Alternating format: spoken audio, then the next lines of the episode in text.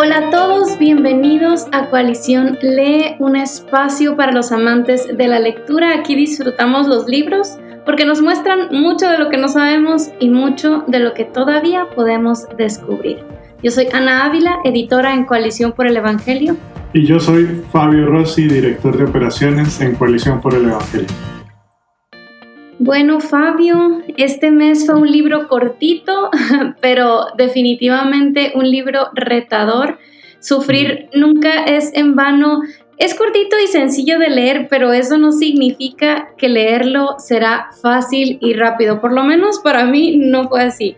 Eh, porque si te permite ser confrontado por las palabras de Elizabeth, probablemente tendrás que detenerte seguido, a recobrar el aliento y ponerte a orar. Eso me pasó a mí, de verdad que había veces en las que las palabras me, me pegaban tan duro en el corazón que, que tenía que simplemente cerrar el libro y ponerme a meditar en lo que había escuchado, a orar, a pedir perdón al Señor.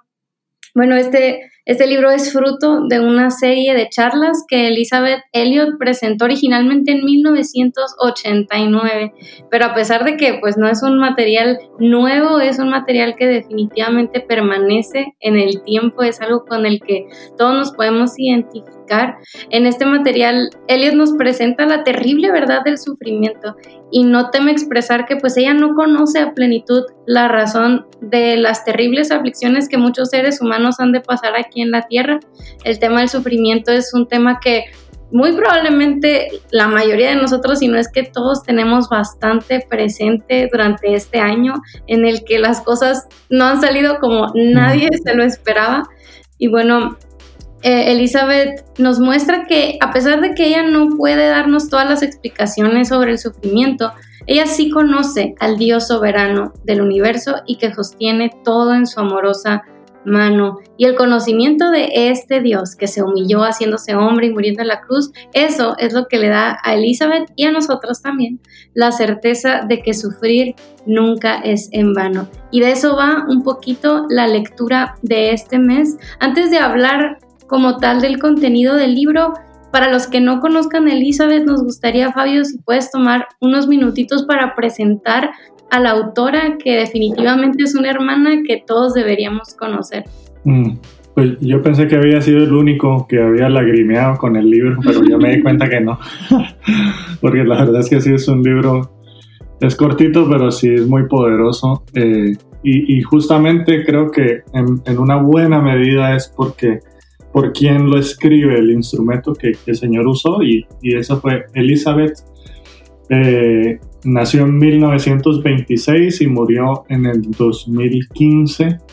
Eh, y, sin duda, así como lo refleja el libro, la vida de, Elizabeth, eh, toda era toda apuntaba hacia el amor inagotable de Dios. Y, esa fue su mayor misión, compartirle a otros del amor de Dios y de la gracia salvadora.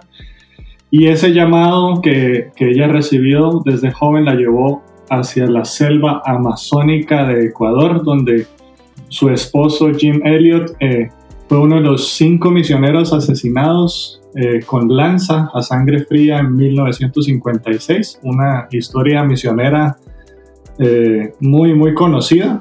Estoy seguro que todos, más, de algo, habremos escuchado de los Elliot y de esta, de esta situación. Mientras ellos intentaban ponerse en contacto con los miembros de esta tribu Auca, pues los Aucas se sintieron amenazados porque pensaron que estos misioneros eran caníbales y que los iban, les iban a hacer daño, así que los de la tribu atacaron primero y, asesinaron a estos cinco hombres.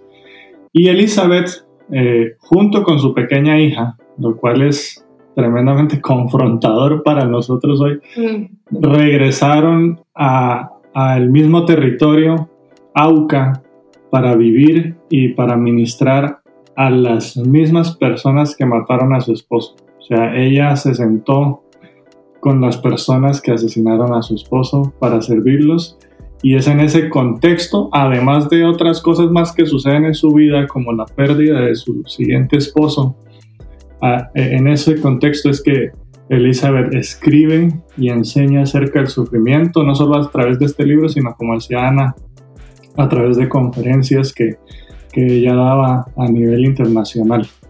Eh, sí, un libro excelente, la verdad es que es un, un, buen material. Ana, ¿por qué nos compartes algunas de las frases favoritas de este libro, Sufrirnos en vano? Este tema del sufrimiento, antes de pasar a las frases, me vino a mi mente que, que quizá antes lo teníamos como más presente, o sea, platicaba yo con una amiga justo sobre esto, eh, en el contexto de lo que estamos viviendo, la pandemia y eso. Eh, eh, hace décadas el sufrimiento era como que algo que, que, tú dabas por sentado que iba a suceder, o sea, los niños se morían chiquititos, este, había guerras, había hambruna, era tan común, o sea, morirte de una infección e incluso en algunos lugares del mundo sigue siendo el sufrimiento así, pues o sea, cosa de todos los días. Y ahora pues vivimos en una cultura, en una sociedad pues avanzada tecnológicamente en el que hemos minimizado pues mucho del sufrimiento que antes vivíamos todos los días. y estamos ahora tan ajenos a este tema que ya cuando nos golpea y sí nos toca, que no nos debería sorprender porque la Biblia incluso nos habla de que pues en el mundo tendrán aflicción. pero pero pues sentimos que como que no es justo, que por qué nosotros y, y, empezamos con, con, esto, pues o sea, a mirarnos a nosotros mismos. Y creo que es bien oportuno leer acerca de la realidad, de que sufrir es, es casi que una garantía en este mundo caído, en este mundo de pecado, que no nos debería sorprender, pero tampoco debería llevarnos como al, a la desesperación, sino a mirar al Señor, al Dios que también sufrió por nosotros. Y bueno, una de mis frases favoritas está en las primeras páginas del libro, en la página 12, y ella dice respecto al sufrimiento, aunque no he encontrado una satisfacción intelectual, he encontrado paz. Ella está hablando como que no hay algo que termine de explicar el porqué de su sufrimiento, incluso cuando podemos ver como frutos positivos, porque sabemos que Dios usa todas las cosas para nuestro bien, no necesariamente vamos a encontrar esa satisfacción intelectual de, ah, ok, por esto sucedió y estoy tranquila. Entonces ella dice, aunque no he encontrado satisfacción intelectual, he encontrado paz. La respuesta que te doy no es una explicación, sino una persona, Jesucristo, mi Señor y mi Dios. Y así regresamos de nuevo a la terrible verdad de que hay sufrimiento. La pregunta sigue en pie. ¿Le presta Dios atención al sufrimiento? Si es así, ¿por qué no hace algo?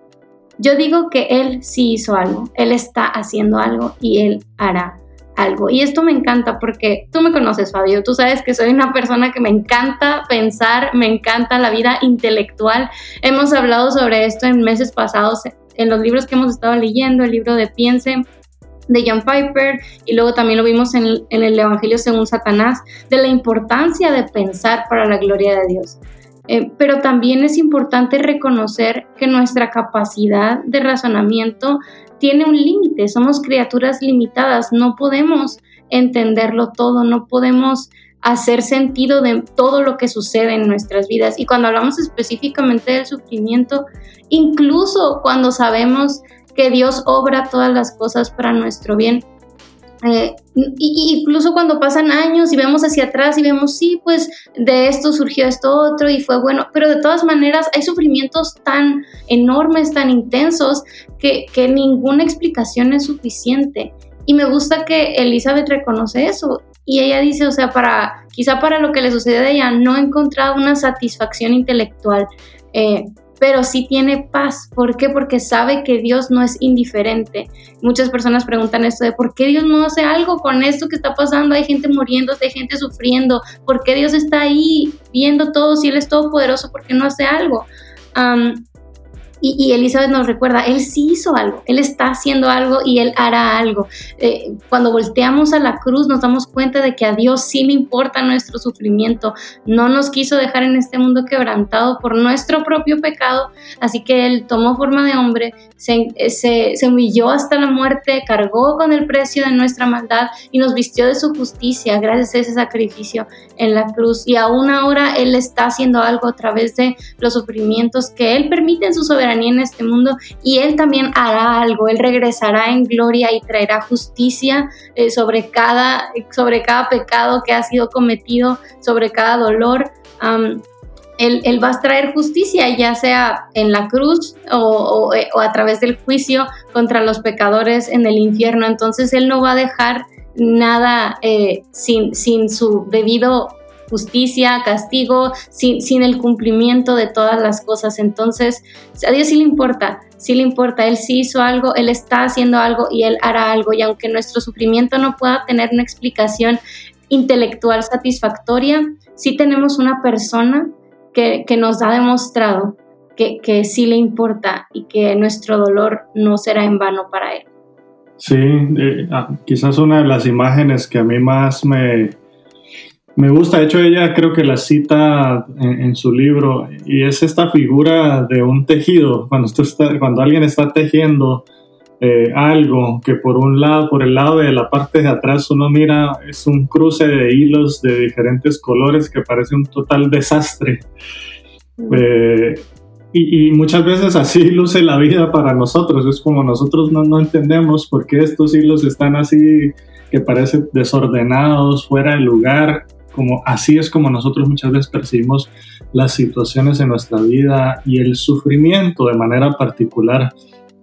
Pero me encanta la, idea de que al darle vuelta a, ese lienzo, eh, nosotros no, no vamos a encontrar ese mismo desorden que percibíamos, sino que el Señor está haciendo algo mucho más hermoso. Eh, y, al darle la vuelta podemos, podremos ver, y, seguramente a veces Dios nos da la, la, bendición de entender algunas cosas en este lado de la, de la eternidad, de la vida, pero muchas veces y muchas de esas cosas van a tener sentido completos cuando estemos eh, con Él. Y me encanta muchísimo eh, esto que tú decías y que menciona eh, Elizabeth, y es que a veces en lugar de explicaciones lógicas de por qué suceden las cosas, la respuesta que Dios nos da no es una explicación, pero es una persona. Y eso para mí es, es muy poderoso, es muy impactante. Es como que ese, ese lienzo que se está tejiendo, al darle vuelta, tú vas a encontrar un mapa, una explicación, encuentras la imagen de Cristo y eso, eso tiene poder, eh, es transformador, eh, nos, nos, da una nueva perspectiva de lo que el Señor está obrando en nuestras vidas. Y, bien, como decías, para mí una de las frases que, que llamó mi atención, eh, que reafirma algo que la palabra de Dios ya el Señor nos ha dicho, es que las cosas más profundas, dice ella en la página 10, que he aprendido en mi propia vida provienen del sufrimiento más profundo, de las aguas más hondas, de los fuegos más violentos, han surgido de las cosas más, de ahí han surgido las cosas más insondables que conozco sobre Dios.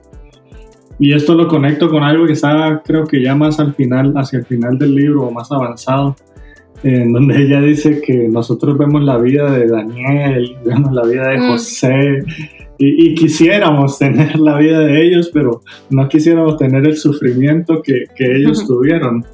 Eh, es nuestra naturaleza, ¿no? Queremos esas bendiciones, esas vidas de fe, esa, ese valor por, por el Señor, eh, pero cuando realmente nos detenemos a pensar en sus vidas, en, en en por qué ellos terminaron en estos lugares y cómo el Señor les usó mucho, tiene que ver con ese, ese proceso por el cual el Señor también les llevó.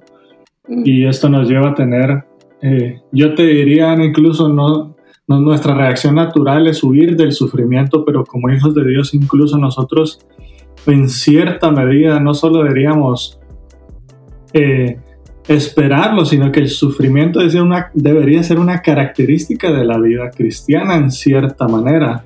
Ese sufrir por la causa de Cristo eh, no debería ser algo ajeno del creyente.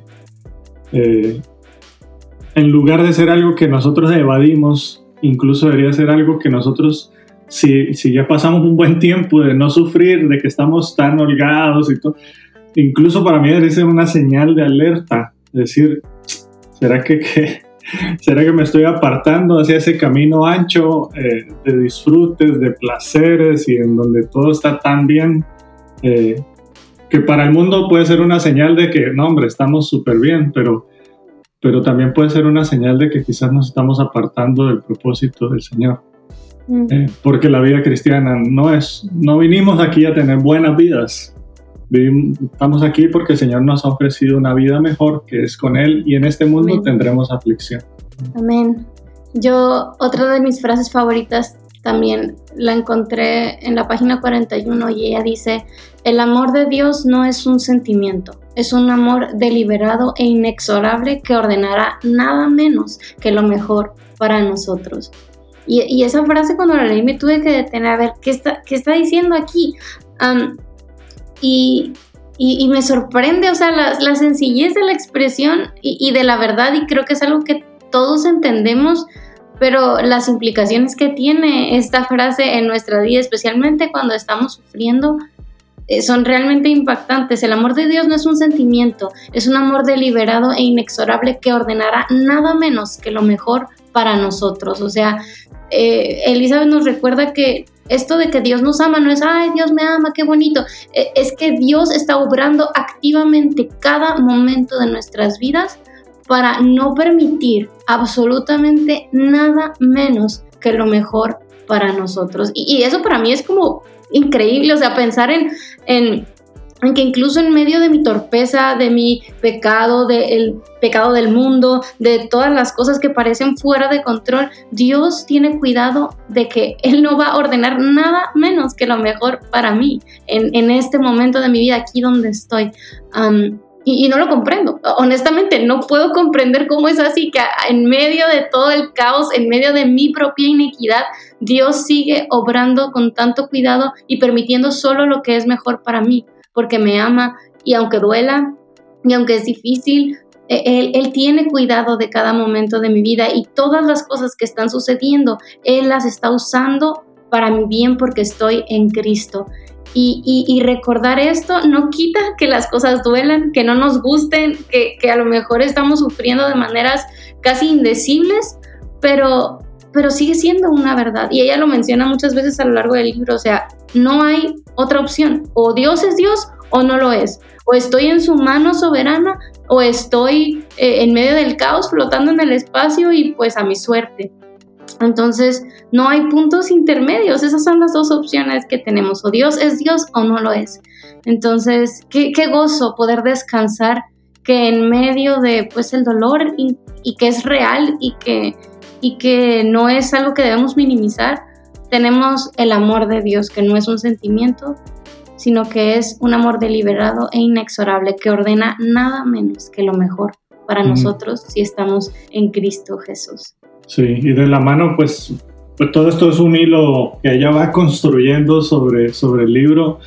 Y sin duda esta frase que a mí me, me, gustó y que quiero mencionar eh, conecta con lo que acabas de decir. Y ella dice en la página 54 que independientemente del contenido de la copa que Dios me ofrece, ya sea una copa de dolor o de penas o de sufrimiento, tristeza, junto a muchas alegrías, ella dice yo estoy dispuesta a aceptarla porque confío en Él, pues sé que Dios quiere lo mejor para mí y acepto lo que venga en su nombre. Y, me, encantaba y había una parte que a mí me confrontaba, es algo de que de hecho hemos hablado con mi esposa eh, en algún par de ocasiones respecto al sufrimiento y nuestra actitud frente al sufrimiento. Eh, me llamaba mucho la atención el comentario que la autora hacía sobre la muerte de su esposo eh, y cómo ella enfrentó esa, ese duelo. Porque ella de alguna manera dice, no, no, es, no se trata de reprimir lo que estoy sintiendo, eh, porque ella siguió como que ella siguió con la vida. Ella dijo, ah, hay algo que el Señor me ha mandado a hacer y lo quiero hacer y quiero ser obediente. Y, y, y, de la mano con eso, ella cuenta una historia de, de una familia muy pobre que eh, en tiempo de, crisis murió el esposo, eh, la casa estaba hipotecada, dejó siete hijos, a una viuda sin trabajo y aparte de eso el abogado que les estaba ayudando a hacer todas las partes financieras se robó la herencia. Mm. Y, ella dice, y al día siguiente, ¿qué hizo mi mamá? Cuentan esa historia. Al día siguiente mi mamá se levantó a barrer la casa. Eh, ese era como el, inicio de aceptar mm lo que el Señor tenía para ellos, creyendo y confiando que Dios quiere lo mejor para mí y aunque esto parece una locura y una, tragedia, un desastre, yo sigo obediente haciendo lo que el Señor me ha, mandado a hacer. Eh, y, tiene que ver mucho con esa actitud. Eh, y, siento que es un tema espinoso porque muchos dirán, pues hay un proceso de duelo, ¿no? En donde uno tiene que, que llorar y todo, pero siento que a veces esto también es como una excusa para muchos eh, quedarse atrapados con un espíritu eh, de dolor, de tristeza, de frustración, de desaliento, de depresión, eh, que les impide eh, ver esta transfiguración de la que habla Elliot en su libro. Es como, como estos eventos y las paradojas de que ella habla. ¿Cómo podemos abrazar esto si nosotros en nuestro espíritu estamos enlodados en medio de, de dolor y, entonces para mí me resultaba retador cómo encontrar ese balance en dónde está eh, el tiempo para el duelo y para llorar, pero sin quedarme allí, mm. porque yo sé y yo confío en quién es mi Dios. Y, y, cómo tener ese lugar para el duelo y para llorar, por ejemplo, en el caso de ella, la pérdida de un esposo, pero también el tener la, la, disciplina espiritual y la comprensión y la madurez para decir, sí, mi esposo murió, pero también tengo una hija y hay un llamado que me ha hecho y yo voy a regresar a esa tribu y voy a seguir enseñando. Es, para mí eso era algo muy, eh, muy retador, algo que, todavía creo que, que, es necesario seguir masticando. Mm. Porque justamente ella menciona que su, suegra le envió una carta así como diciéndole, mira, yo creo que tú estás reprimiendo tu dolor y eso es peligroso. Y eso lo escucha uno mucho hoy. Pero creo que Elliot eh, eh, estaba convencida de, que, de quién era su Dios y de lo que él le había llamado a hacer y de aceptar esta copa que el Señor le estaba dando. Entonces creo que eso es una enseñanza muy valiosa y muy profunda la que encontramos ahí. Amén, amén. Y bueno, si tú estás en una situación difícil y de repente te has rendido ante los golpes del sufrimiento y, y, piensas que quizá ya no vale la pena seguir adelante, si sientes que Dios te ha olvidado, bueno, definitivamente en Elizabeth vas a encontrar una hermana que, bueno, no te promete revelarte todas las respuestas y que salgas de la lectura entendiendo el porqué de cada momento difícil que has pasado, sin embargo, sí te va a apuntar al Dios que conoce todas las respuestas y que en la cruz demostró que el sufrimiento le importa. Fabio, ¿tú a quién le recomendarías leer este libro? Yo lo que pensé cuando encontré este libro, cuando lo leí, eh, y se lo dije a, mi esposa, bueno, nosotros como iglesia, en mi iglesia local, eh, lo que hacíamos con frecuencia era que comprábamos una caja de un libro eh, que nos servía para, para, regalarle a las familias que encontrábamos frente a una pérdida, frente a situaciones difíciles. Y entonces en esa visita pastoral, en ese acercamiento, no solo llegamos a orar con ellos, sino que les regalábamos algo, eh, un libro que pudiera leer y fortalecerles en su fe. Y para mí, este es un buen libro para hacer algo como eso. Yo, yo te diría que si tú eres pastor de una iglesia, compra una caja de estos libros y tenlos ahí en la oficina y cuando vas a visitar a alguien en el hospital o cuando estás, alguien en tu congregación está enfrentando el duelo, no solo ve a orar por él, regálale algo que pueda leer, que trae, que conforte su corazón y traiga una perspectiva eterna de esta vida y del sufrimiento por el cual están atravesando. Eh, incluso si no eres pastor y tienes la oportunidad de comprar unas copias y tenerlas ahí, yo creo que esa es una buena manera de servir a la iglesia, de servir a nuestros hermanos, porque sin duda el sufrimiento es algo que nos vamos a encontrar en todas las esquinas de, nuestra vida. Así que eh, esa sería mi, mi recomendación. Queremos darte las gracias por leer con nosotros este libro Sufrir Nunca es en vano y siempre tomamos un espacio para compartir algunas de las frases que ustedes nos han enviado a través del grupo de Facebook. Y tengo aquí dos, una de Marbek Begmara, que puso del capítulo 4, cuando Elliot habla acerca de la gratitud, la frase es, no son las experiencias de nuestras vidas las que nos cambian, sino nuestra respuesta a esas experiencias una buena frase para meditar. Y también Lisette Morales y Guita nos envió eh, su comentario, dijo, amé leer Sufrir nunca es en vano de una forma tranquila y pausada, así como nos dijo Ana. Eh, y dice, una de mis frases favoritas es, la voluntad de Dios es el amor y el amor sufre. Es de esta manera que sabemos lo que significa el amor de Dios por nosotros, porque Él estuvo dispuesto a tomar forma de hombre y cargar sobre sí nuestros pecados, nuestros dolores y nuestros sufrimientos. El amor siempre está indisolublemente unido al sacrificio. Gracias a cada uno de ustedes por leer con nosotros, por compartir estas frases, por compartir con otros lo que están leyendo, porque creemos que es de mucha bendición y así como ha sido para nosotros enriquecedor leer este libro, estamos seguros que también lo ha sido para ustedes. Si antes de comprar un libro te gustaría saber qué opinan otros acerca de él, bueno, no puedes entonces dejar de visitar la sección de reseñas en Coalición por el Evangelio. Aquí hay un par de las que hemos publicado recientemente. ¿Me permites mirarte a los ojos? de Georgia Blidar.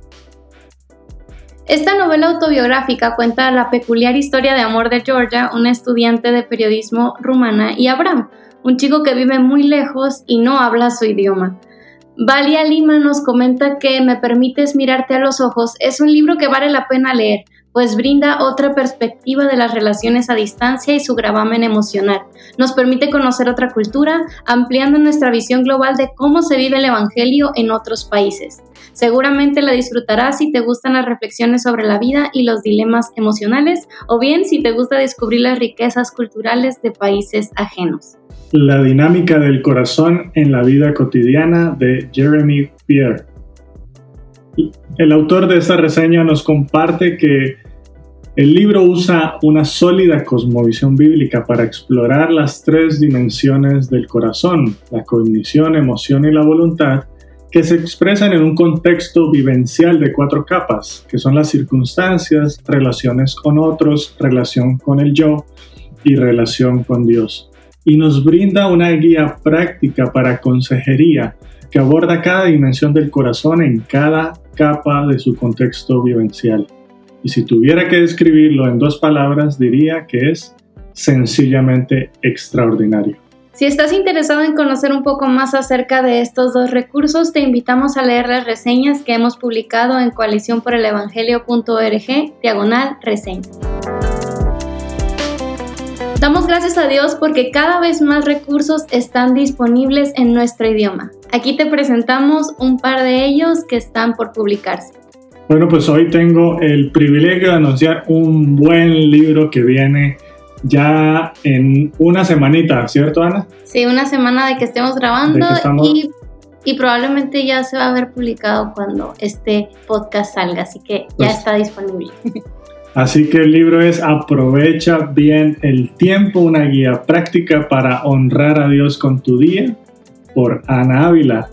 Si trabajas todo el tiempo pero sientes que nunca satisfaces tus expectativas o sientes que te esfuerzas demasiado, que trabajas largas horas pero siempre te quedas corto con los resultados y al final terminas preguntándote qué estoy haciendo mal o qué es lo que me hace falta, o quizás te encuentras en el otro extremo y nunca has pensado demasiado en alcanzar grandes objetivos.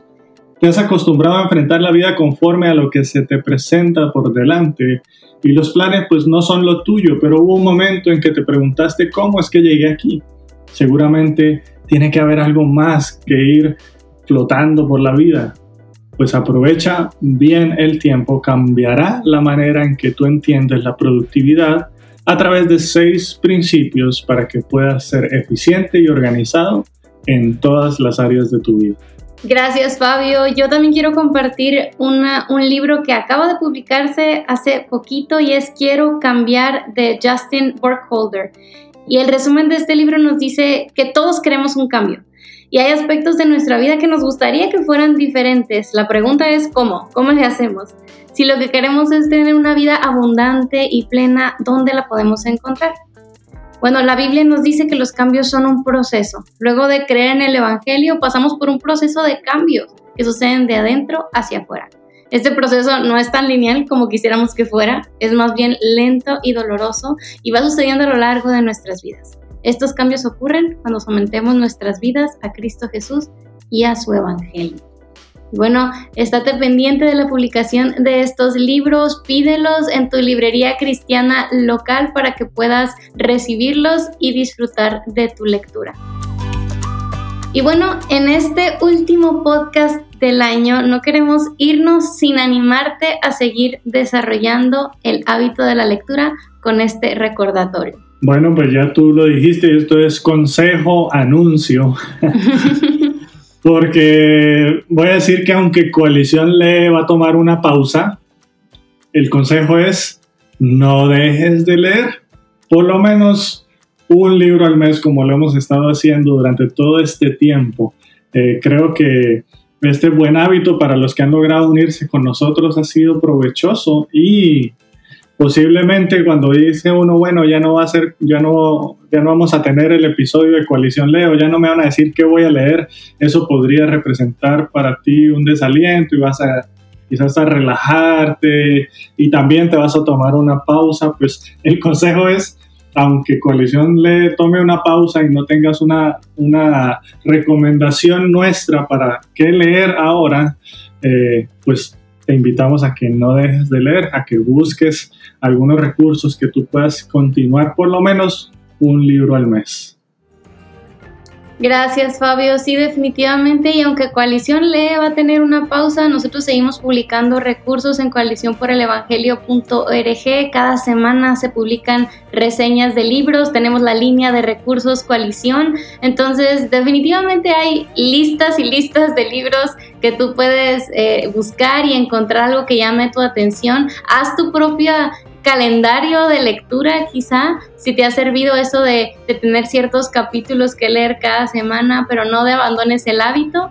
Eh, seguramente has hecho amigos aquí en el grupo de coalición Lee, únete con ellos y lean juntos también.